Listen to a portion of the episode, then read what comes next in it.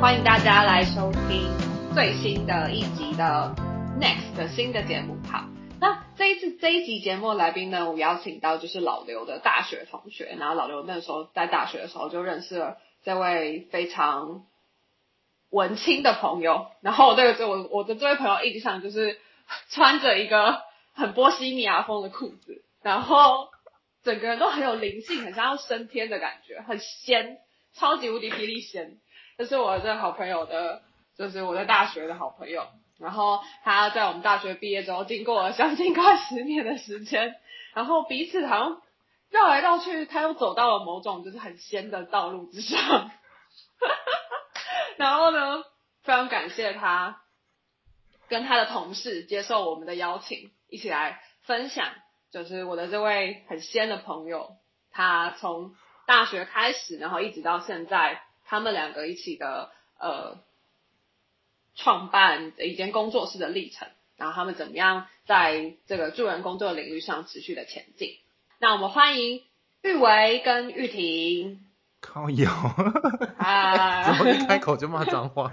不是，这怎么文青很仙？哎，请问是哪一个仙啊？是谁仙的仙吗？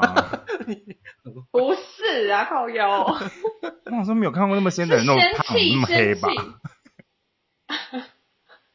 仙气勃勃，这个真的认识我的人应该，因为想说你这个介绍真的是不认识不认识我这样子。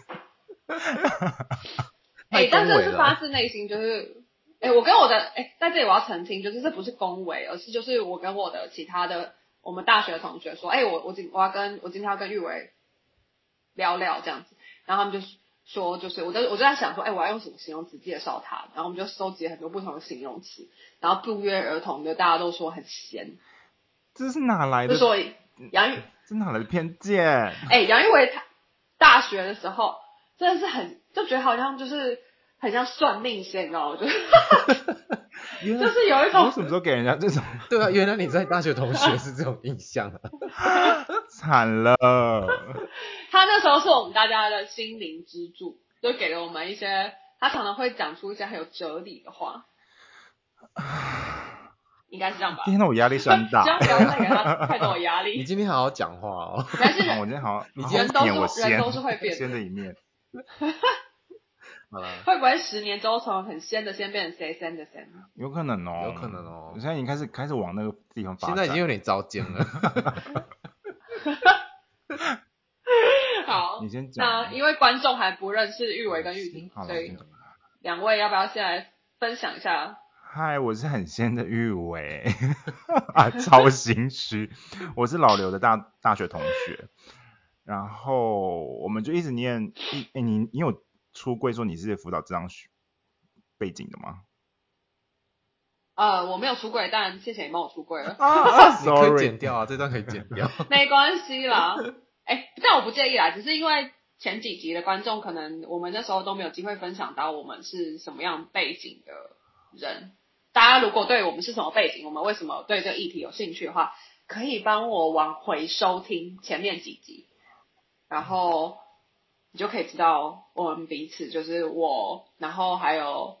另外两位伙伴，他们两个的，我们为什么会就是做这个 podcast？第一集啊，第一集好像提到。工作，嗯，对，第一集的时候有提到啦，嗯，对，反正我们就念辅导相关科系背景的，嗯，对，然后我目前是跟玉婷，然后一起开了一间智商所，嗯，然后目前在里面担任比较主要是行政的角色，那跟个案管理的角色，反正就有点大杂烩啦，就很多事情，除了正规的心理智商之外的很多事情都是我在处理这样子，嗯，然后目前我们从二零二一年一月正式的就成立到现在，两年快三年的时间，快三年了，嗯，然后待遇的话，其实我前两年都是无偿的职工，就是没有拿任何的配，因为我之前也还有一份正职，那之前也是当当那个个人管理师。然后是到今年初的时候才开始进到智商所里面专专心的服务这样子，嗯，然后就领月月薪这样，那月薪就是大概跟一般的上班族差不多，嗯。了解，就所以你们我两零营运到现在两年了嘛，所以是前前期都是以兼职的身份在边有正职工作，然后边 hold 跟玉婷一起 hold 职场。对啊，就是白天去上班，然后晚上回来做柜台这样。我靠，真的是。然后假日就要想一些行政什么之类的这样子，嗯。懂。好，我们等下再聊聊就是 这段历程。那玉婷呢？好，大家好，我是玉婷，然后我应该算是你们两个的学长，因为你们两个是同学嘛，然后我其实比你们大大几岁啊，大三四岁这样，所以就是你们在读大学的时候，我在读研究所。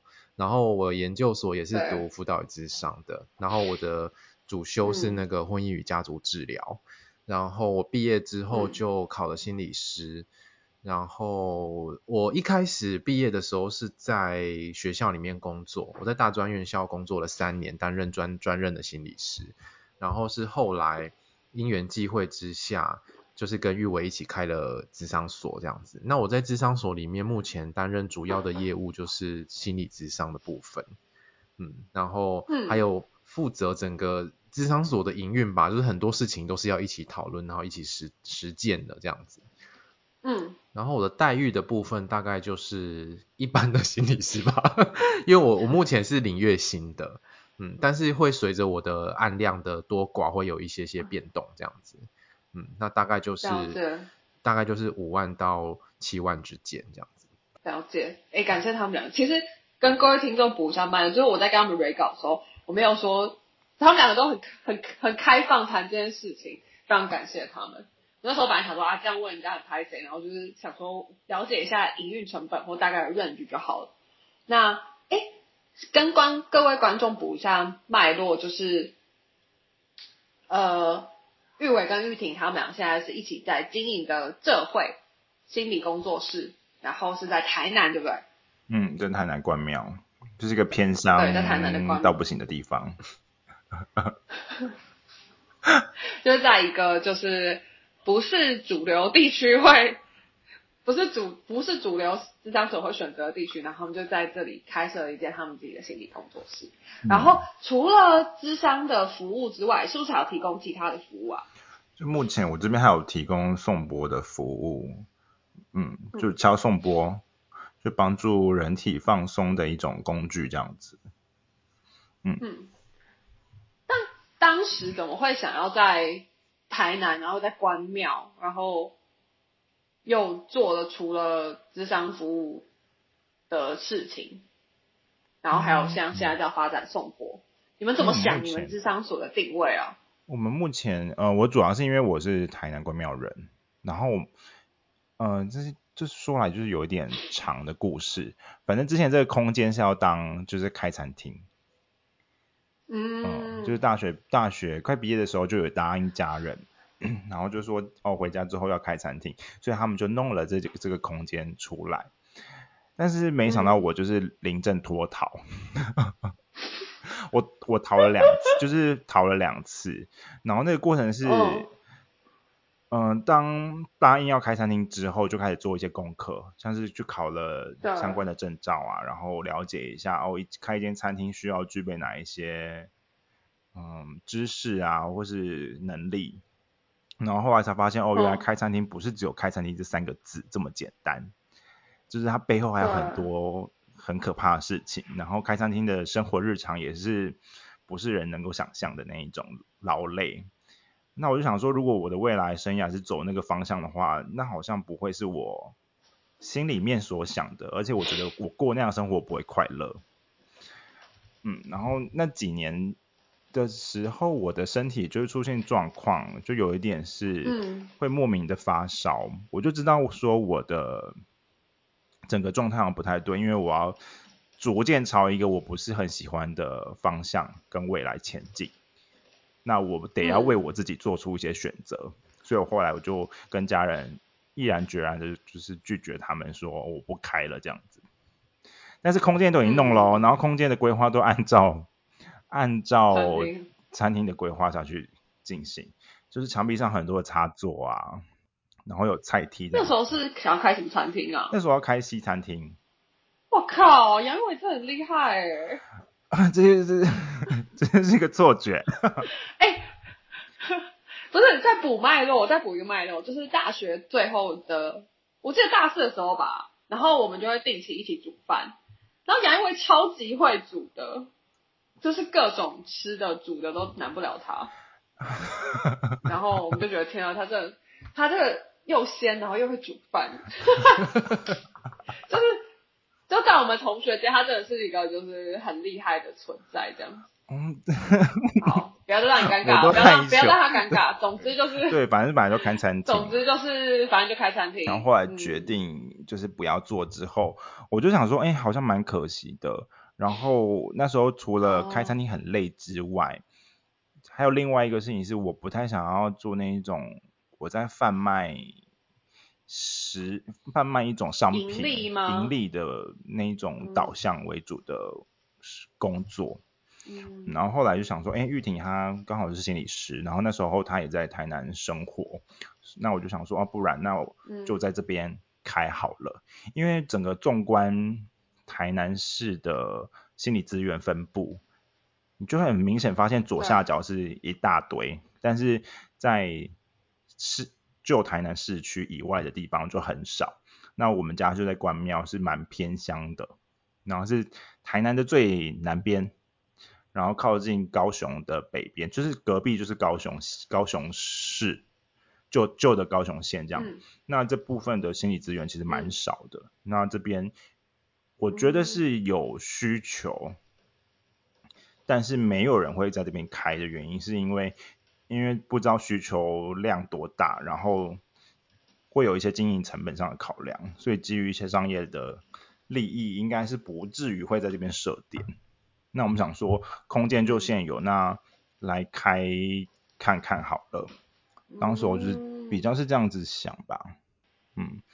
你花了多少时间理清楚自己的这段，就是不要开餐厅啊，然后我开始想要做自己的心理师啊什么的工作。一两年的时间有哦，我觉得那过程中蛮蛮痛苦的，嗯，因为我已经答应了。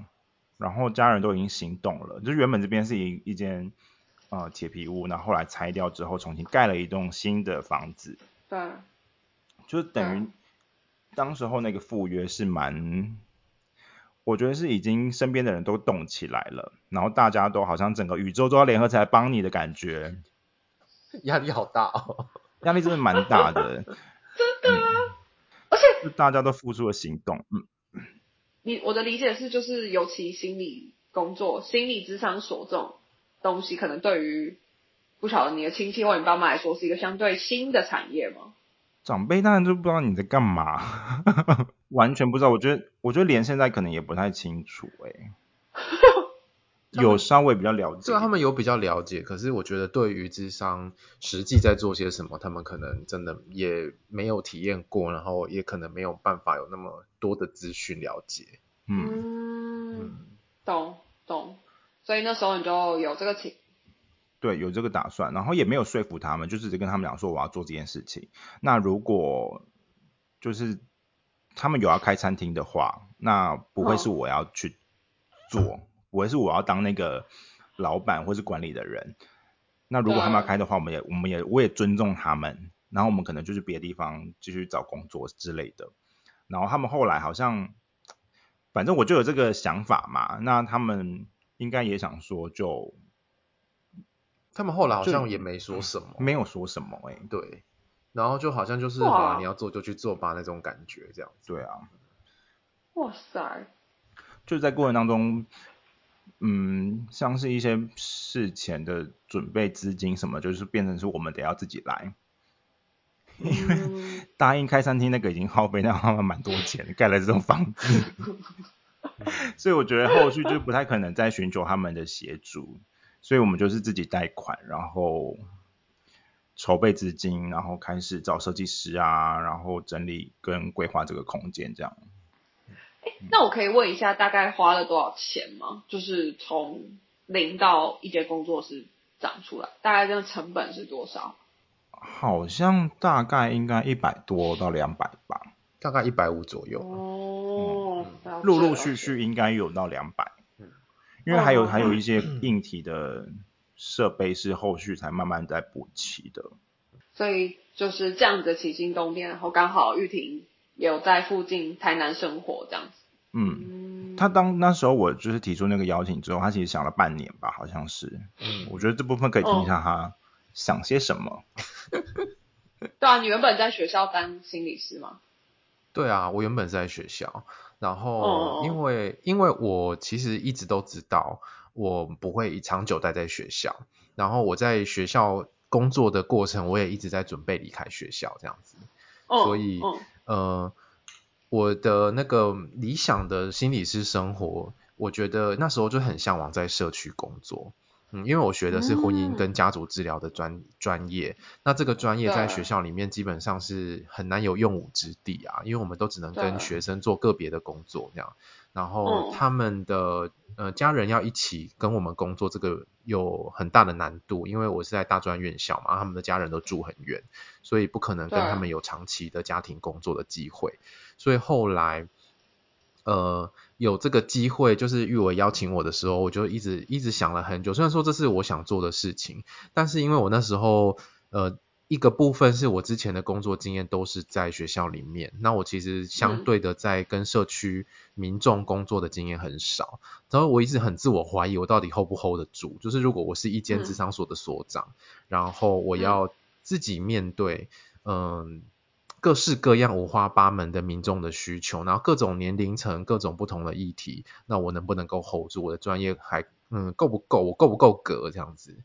然后另外一部分是，呃，开业好像也不是我自己嗯理想中的，呃，应该说开业不是我的梦想啦，它没有在我的清单里面，因为我也没有想说自己有一天会当所长这样子。对啊，所以呃，就考考虑了很久。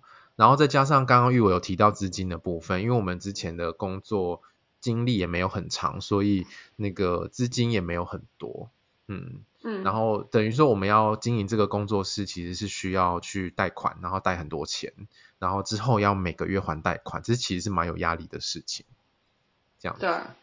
对，然后后来之所以会决定说，嗯，还是开好了，就是一部分是当时想进去社区的这个想法，然后在那个时候的呃时代吧，那个整个产业的状况底下，一个学校的心理师要转进社区做行动心理师，其实那个机会很少，我们有点难找到一个合适的缺这样子，所以在那个时代的时候，其实是。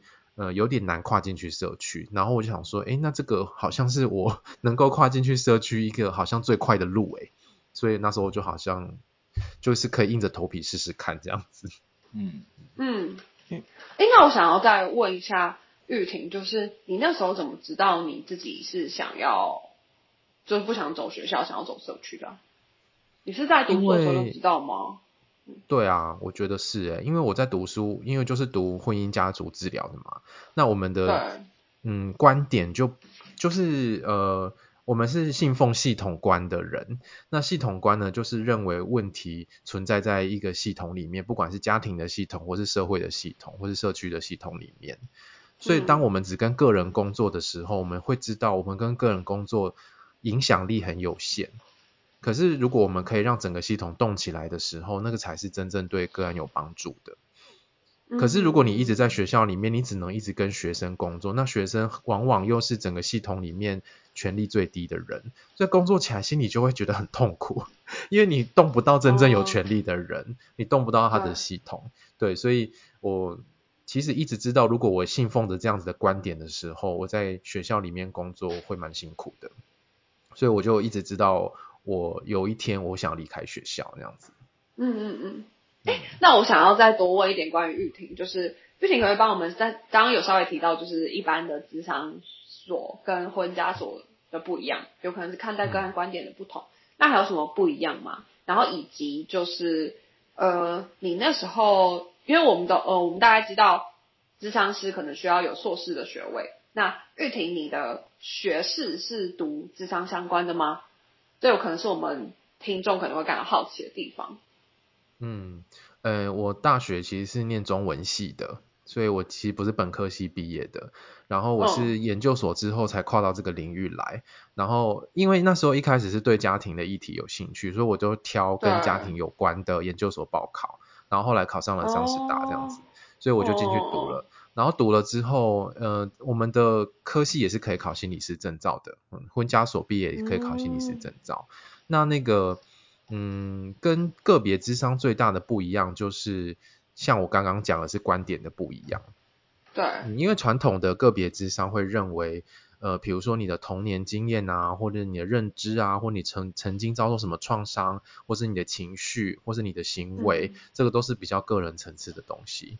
嗯，可是如果你再把视角拉远一点，把人际的互动拉进来看，把社会的影响、把家庭的影响拉进来看的时候，嗯，这个东西就会变得蛮复杂的。嗯，所以呃，我们会发现，就是个人的某一些行动，也许不是他出自于他完完全全的个人的自由意志啊，他有可能是在这个复杂的社会网络里面产生的一个结果。可是如果我们把这个问题归在个人的时候，其实对他不公平。嗯，所以要要处理，应该是要处理一个更大的系统或更大的脉络这样子。呃，所以我们工作的模式呢，我们就会偏好呃，比如说把他的。伴侣一起邀进来，或者把他的全家人一起邀进来，就是跟多人一起工作这样子。呃，这个是婚家所跟那个个别智商最大的差异。那一般的辅职所、心辅所之类的，大部分的训练都是以个别智商为主的，大部分。了解。然后婚姻家庭可能是一门选修课这样子，可是，在我们所上就是，呃，这个都是我们的必修。嗯嗯嗯。嗯，就是看待问题的观点跟工作方式都有稍微的不同。那这其实是不是就是就我知道也蛮影响到你们现在的工作室的经营的理念的？可以再多说一点吗？因为因为我知道台湾好像不是很流行伴侣体制上，这这几年可能比较有这样的风气。然后甚至你刚刚提到的，除了伴侣之外，你们可能会邀请他的重要他人一起进来，比如说爸爸妈妈或者是兄弟姐妹这种。嗯，我觉得这是蛮特别的经营的方式。那你们在这样子就是这样子做的时候，有遇到什么特别的挑战吗？印象深刻。首先的第一个挑战就是我们的空间只够弄一间智商室。如果我们是个别的智商，就是两张椅子就可以了。可是因为我们要做婚姻跟家庭的智商，就是里面有非常多张椅子，所以这个空间相对的要很大。嗯，所以我们的智商所里面就是只有一间智商室，但是空间比较大这样子。哦，然后再来是大家对于智商的想象，可能就比较是呃做个别一对一跟心理师一对一这样子。对，所以不管是我们在专业的领域内，就是我们心理专业心理师啊，或者是辅导老师或者相关的助人工作者。大家比较熟悉的都还是个别智商，然后就像老刘刚刚讲的，其实就是婚家的这种取向基本上是比较少人做的，然后民众的认识度当然也比较低，所以当一个孩子出现行为问题的时候，他们可能就会倾向把孩子送进去，让他跟心理师一对一就好了。嗯，可是我们的做法会是把全家人一起邀进来，可是把全家人一起邀进来，相对的难度就蛮高的。对啊。对啊，比如说他们时间可能没有办法配合，或者他们会觉得我又没有问题，为什么我要一起参与？有问题的明明就是他这样子，那为什么我要一起进去？嗯，所以就会有很多这样子的困难，嗯，需要一一的去克服的。而且甚至你要说服他们，就是一个难度哎。就 那你们通常，就我好奇啊，就是通常这样子的工作方式啊。大概会需要多久的时间才会？就例如说，相对之上，可能误谈八到十次会是一个比较完整的疗程。那像这样子的工作方式，大概要误谈几次啊？嗯，这个也跟取向有关系，因为家族治疗里面有很多不同的学派。那有一些学派也是可以长期谈的。然后我学的学派，我是做结构取向的。那这个是一个短期的学派，所以大概也是八到十二次左右。哦，了解了解，懂。那，诶，因为我知道，就是这回除了做专业的心理工作之外呢，还有一些疗愈型的工作嘛。那，呃，对你们来说，那个时候怎么会想要发展这个疗愈型的工作啊？反正那时候我就嗯，应该在蛮早的高高中还是大学的时候就开始接触一些身心理相关的课程。那嗯，在大学四四年里面学的就是辅导智商嘛，但是就会发现说，在辅导智商里面，尤其是个别取，不管是个别或系统取向，它比较都是在认知上工作的。但是其实有一些像是比较形而上的能量啊，或者是我们身体的部部位，我觉得是身心灵需要一起整合，然后来看待的，而不是只有在对话或认知上面工作就够了。因为很多时候，嗯，有些人会讲说，哦，不如去庙里拜拜比心理智商更有用，因为所相信的是不一样的。然后心理智商有它。适合的人，那也有他不适合的人。那我希望是能够用一种更整合的概念来帮助一个人。所以那时候才会想说，不然就是结合心理智商，再加体制外的那些身体工作。那我选的是宋宋波，他是比较接地气一点的。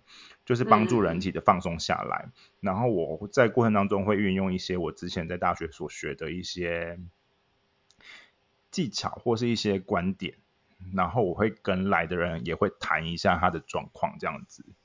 对啊，大概是这样。那我好奇，就是这些是你们两位在读书时期就已经有想过要发展的方向吗？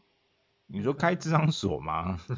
这个智商所应该是没有。我的意思是，我的意思是，呃，刚刚像玉婷就提到自己自己原本也没有想要自己开一间智商所嘛。但我的意思是，愿意持续的在这个领域继续的探索这件事情。因为就我知道，可能读智商，可能相对其他的科系，读智商留在这领域的还是比较多的。但我知道大家已经多多少少都会面临一些很迷惘的状态嘛。那你们是什么时候觉得什么样子的呃触动，或者什么样子的影响，让你会愿意持续的在这个领域不停的探索？两位，我先说的话就是，如果你是读相关背景的，然后像因为我们系上是可以考社工师的嘛，所以你得要在大学修完一些社工的学程，然后再考社工师这样。那我当时候既没有选师培，因为我们也可以考师培，然后我没有考上师培生。就是考了一次之后就放弃了，然后那时候大学的是想说，哦，不然我就当。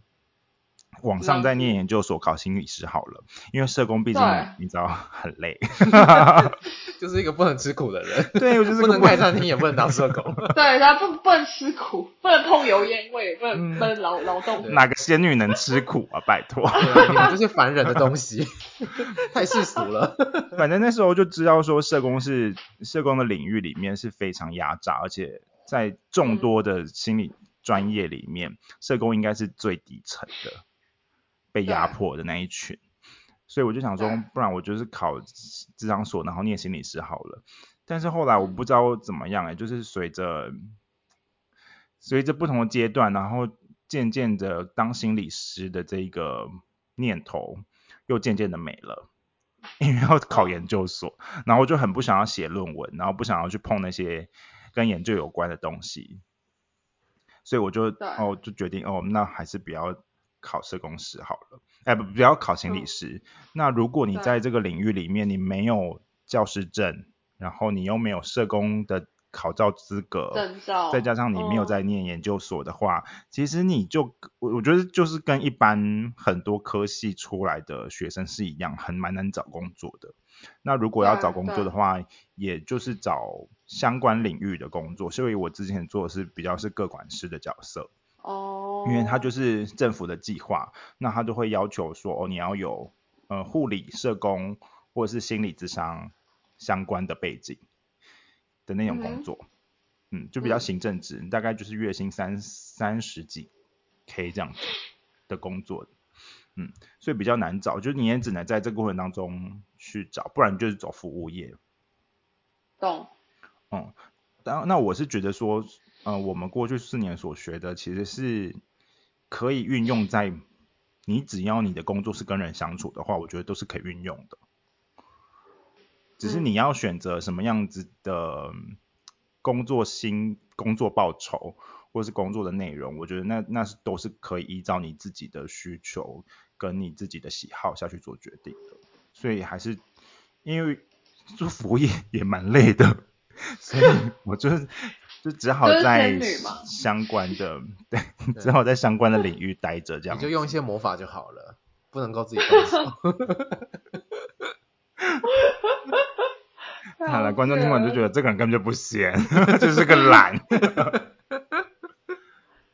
那我觉得就是要，因为我知道杨玉伟，就是我们大学的时候都会觉得杨玉伟就是可能要走智商，然后当心理师这样，就很适合他的途径这样。那就是我我真的还不知道他心中经经过这么多转折，然后然后我自己的感觉是，我现在听到这里，我会觉得你是一个。好像真的是很仙，可是也很接地气的人哎，就是你会做很多的功课，然后知道现在这件事情好或不好，然后再来做判断。那你大概花了多少时间去？你知道你刚刚厘清的这一轮，你你你是怎么怎么做到这件事情的？这个我觉得这个就是一直到现在都还在理清的阶段呢。其实，嗯，就他没有一个尽头，嗯。然后我觉得这件事情虽然说看起来，嗯，好像都很知道自己要什么，但是老实说，我其实不知道我自己要什么。就是我也没有想想要像像老刘，就是有心里面有个目标，或者像玉婷想想走心理师，然后做家族治疗这样子。就我心里面其实没有一个梦想，或是一个蓝图，一个主要的计划。就是有一点，哦，我的生命遇到什么样的状况，哦，那我就做吧。就是有一点。比较是走一步算一步的人，嗯，嗯，就是享受生命给你的各种，讲好听是这样子啦，讲难听就是浑浑噩噩嘛。对啊，因为大，我觉得整个社会对于这样子的我的生涯路径会就不会是一个主流，对，不会是大家所期待你应该要这么做的一条路径，嗯。嗯嗯嗯，所以我在我觉得在这里面遇到蛮多的是很多你内化了社会期待之下的一些给自己的压力。对啊，但你怎么去理清这一切啊？就是我相信一定有很多人也是他不一定想走主流社会选择嘛。那你是怎么怎么样去帮忙你自己？就对我来说，你现在是。即便你说的是混合，可是我觉得某种程度上是有一点找到平衡吗？安适感吗？你怎么样去帮助你自己到现在的状态？嗯，我觉得是多从别人的例子着手吧，就去观察别人是怎么样走到他们的现在的样子，这可以这么说吗？我觉得是，我觉得那个比较好像是一个反思，诶，就是你回过头来想，那个东西是不是真的自己要的？然后，如果我真的走了，我真的快乐吗？那是如果我真的选了那个选择之后，我的人生就这样的话，那是我要的吗？然后，如果这个东西不一定是我要的，可是社会一直都期待我要往一个有稳定工作、看起来比较安心的道路上面走，那这个稳定对我来说是什么意义？对啊，然后现在的不稳定又是什么意义？这样子，嗯，所以有一段时间我就说，哇，你是浪人呢，就是你说你跟玉伟说，对啊，我就跟他讲说，这很很很很像一种流浪者的感觉，你就是在不同的职涯，然后不同的领域里面流动这样子，因为我觉得玉伟有一个特性，就是他很难，嗯，完全的去符应一个体制或者是一个框架。嗯，但他一个框架待久了之后，他就会受不了，他就会想离开。那我觉得这个有一很大一部分是他进去一个框架之后，他很快就会看到那个框架的问题，嗯，然后他就会知道自己不适合，所以就会离开了。嗯，这个好像是的确蛮容易看见体制的限制，因为像之前早期我在卫生局工作，就进去就干，就是这些公务体系真的是有病。哎，对啊，我就想说你怎么会去那里工作？就是很不像我认识的杨勇会去。就是不得不，我那个地方是比较有机会，然后我是符合那个门槛跟入场，我有入场券的。对，你有入场。嗯，就进去，但是发现就是天呐，就是那完全是没有办法是我想要继续待的，所以我每一个工作都其实都没有待很久。嗯，但是我的确就是从这个过程当中知道我自己不要什么，然后慢慢的比较嗯，有点像是汇聚吧，汇聚成我自己可能会比较想要什么样子的工作形式或是工作内容。嗯，比较是这种一路探一路上探索，然后做中学的概念。嗯嗯嗯嗯，了解。然后我觉得也需要有一些一定的自我觉察，就像我刚刚听到玉婷分享那几个问，就是那几个反思的提醒，就是想问自己这是我要的吗？然后对我来说社会期待的意义是什么？等等的。那玉婷呢？因为玉婷感觉是跟玉维比较不同 type 的人，你是不是应该要更早确定你自己想要的生涯途径？因为从大学到研究所就有一次的转折。对，没错。嗯嗯嗯。因为我觉得我在高中毕业要选志愿的时候，好像真的也不那么清楚，所以我那时候就用删去法选了一些，呃，就是我删掉一些我不想要的那个学群的领域。然后最后呢，我就到了文学院去这样子。那老实说，我在文学院也过得蛮开心的，因为那毕竟就是我有兴趣的东西。然后呃，快毕业的时候啊，我就在想说，那我毕业到底要做什么工作？然后我那时候本来想说要去考公职，结果那个时候因缘际会呢，就是在电视上看到邓慧文，你知道吗？他应该很有名，大家应该都知道这样子。对。然后那时候就觉得哇，就是当一个精神科医师好帅这样。然后。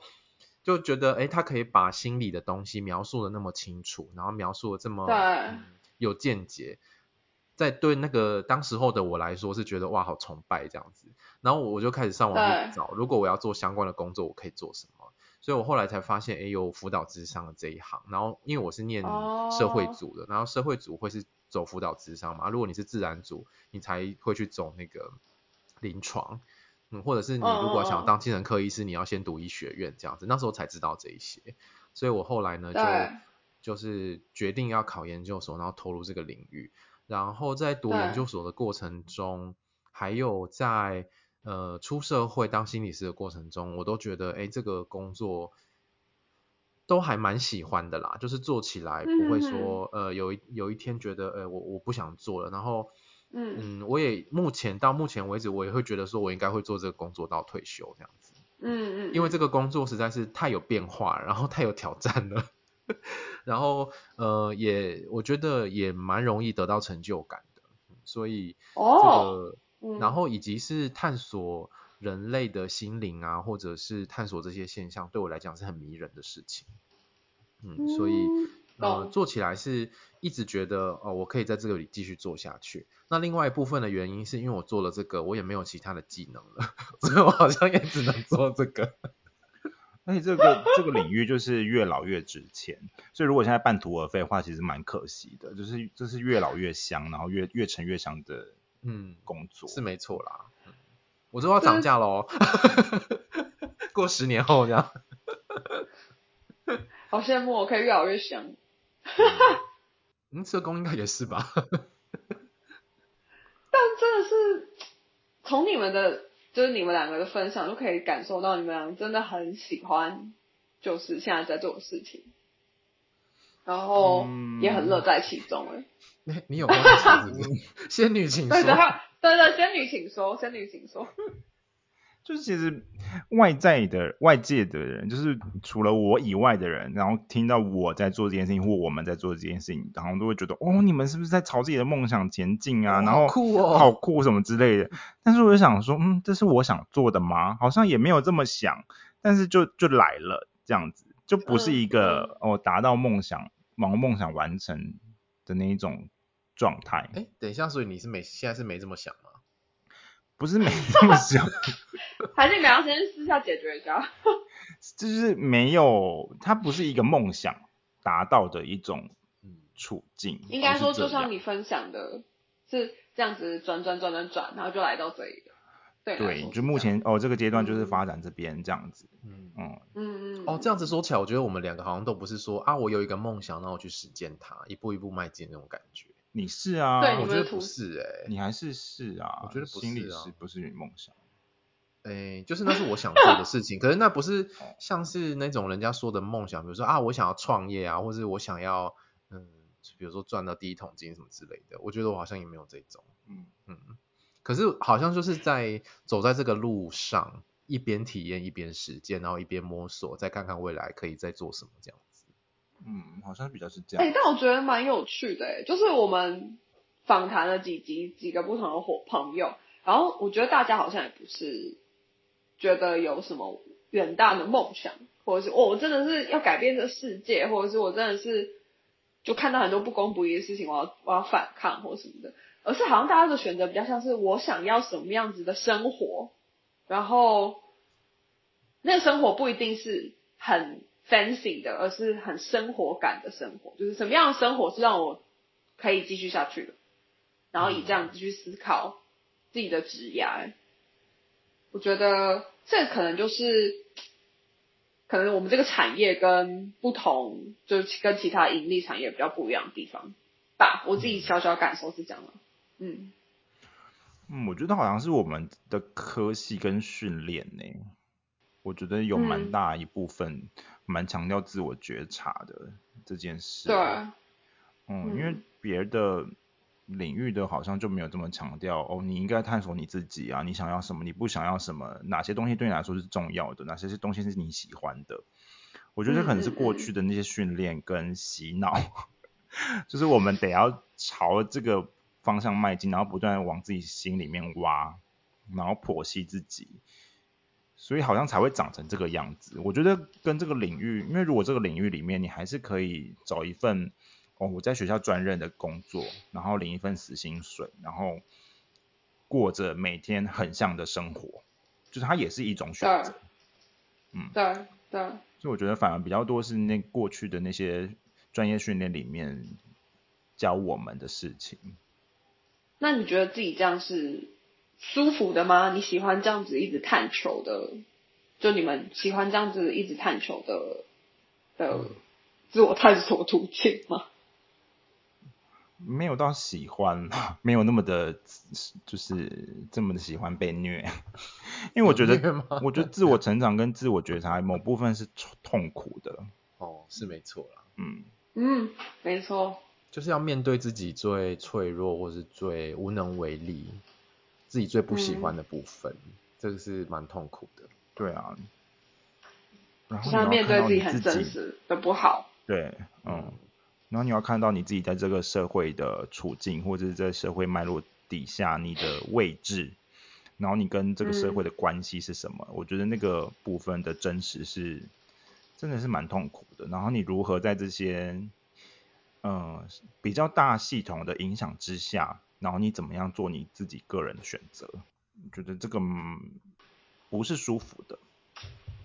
懂。那对我来说，好像这个就是。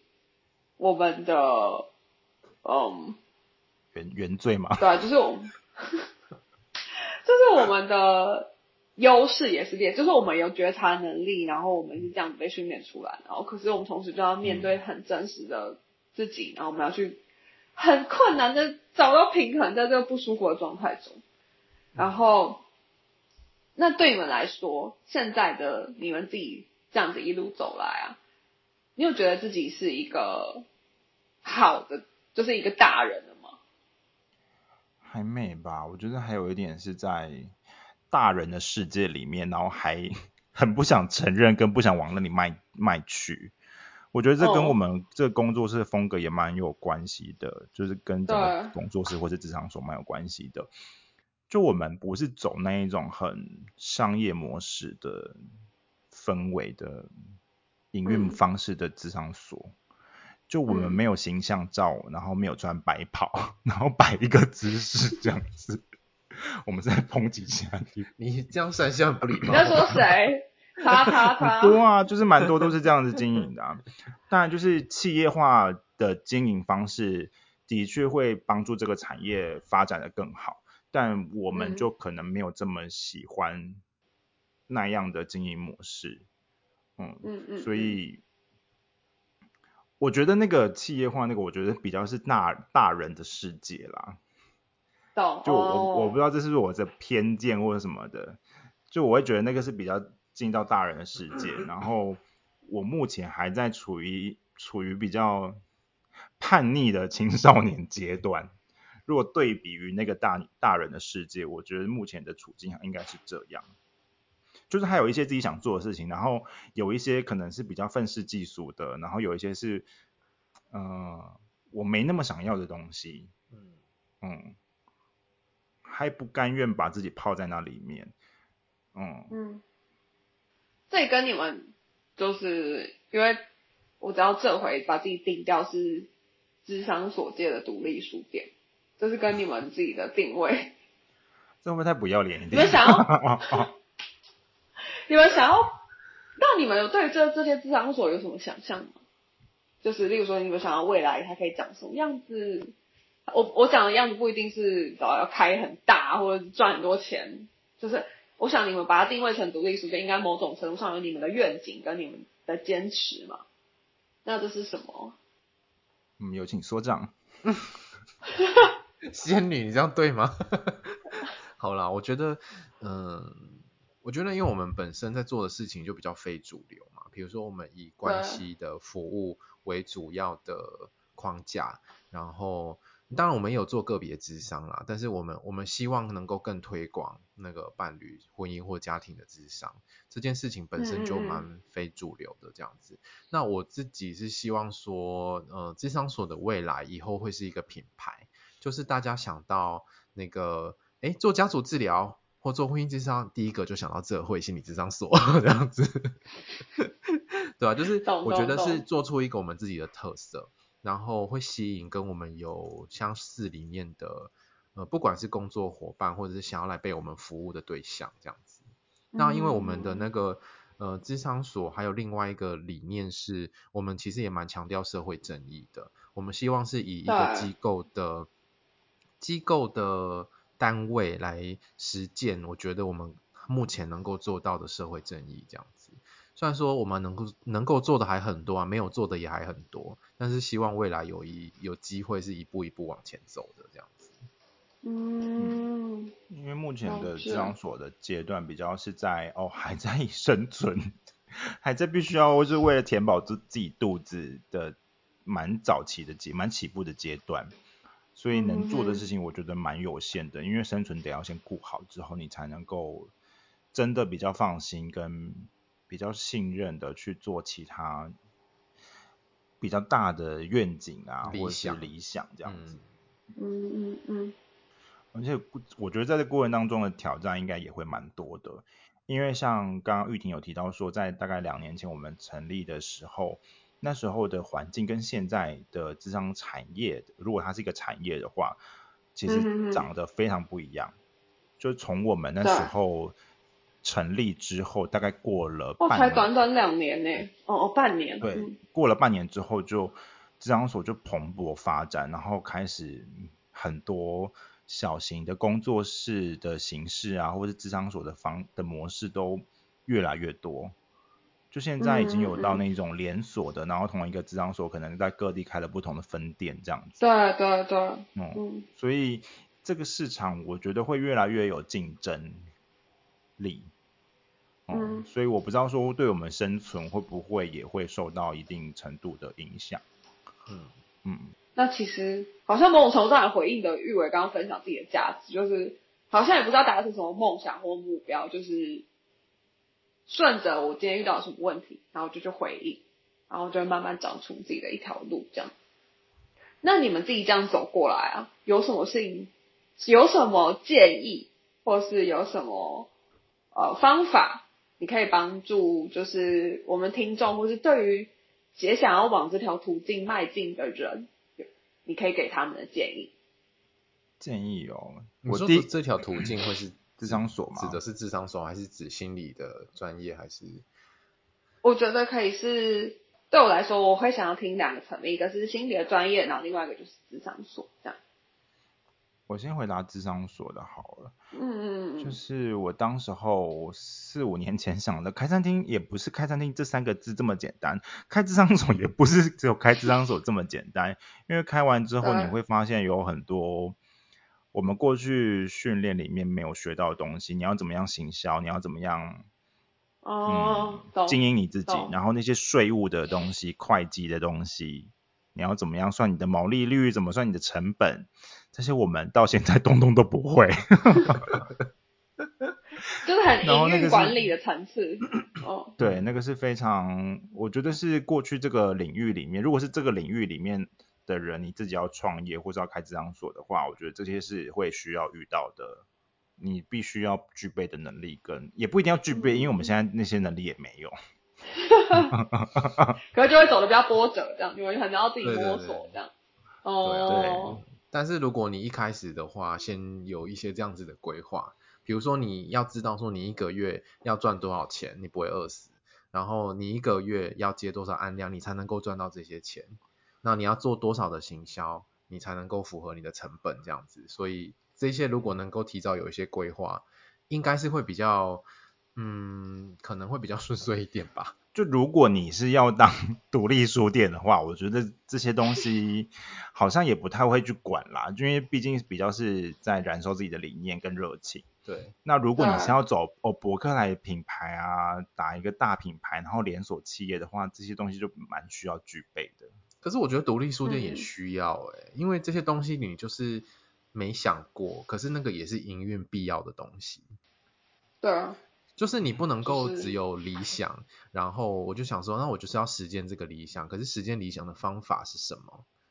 我觉得在我们过去的训练是没有这一块的。嗯，我们只想着怎么把个案做好，可是我们没有想着怎么样把一间智商所经营起来。嗯，那是完全不同的脑袋。对啊。就是仙女还是要下凡一下，对，要碰一些肮脏的金钱 要算钱。好，那对于想要往心理专业心理工作者发展的人类，你们有什么建议吗？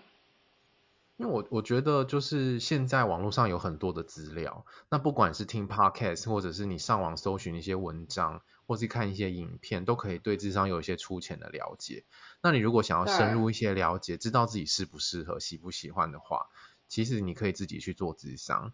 那第二种就是你可以先买一些相关的书来看，就是有一点偏专业的书，不要看那种就是很泛滥的那种心灵成长励志书。嗯，就是要看一些稍微专业的书，因为你进来之后不要看太要看专业的书。对对对对对。你要知道，你看那个专业的书，你受不受得了？因为你喜不喜欢啊，或者是你会不会觉得从里面获益这样子？嗯，然后我觉得是从这个摸索还有接触的过程去体会，嗯，你对这个东西的感受是什么？然后你想不想要这件，嗯，这个这个产业未来是你职涯的一部分这样子？嗯，那你如果觉得。呃，都 OK，很喜欢的话，那你可以去考研究所。可是研究所不好考，因为要拿心理师的执照，必须要先拿到研究所的学历这样子。对。所以你要考上研究所是一个窄门呐。所以呃，网络上有很多资讯，也有很多资源，大家可以去参考看看这样子。嗯嗯嗯嗯。我而且我觉得要想清楚，真的要。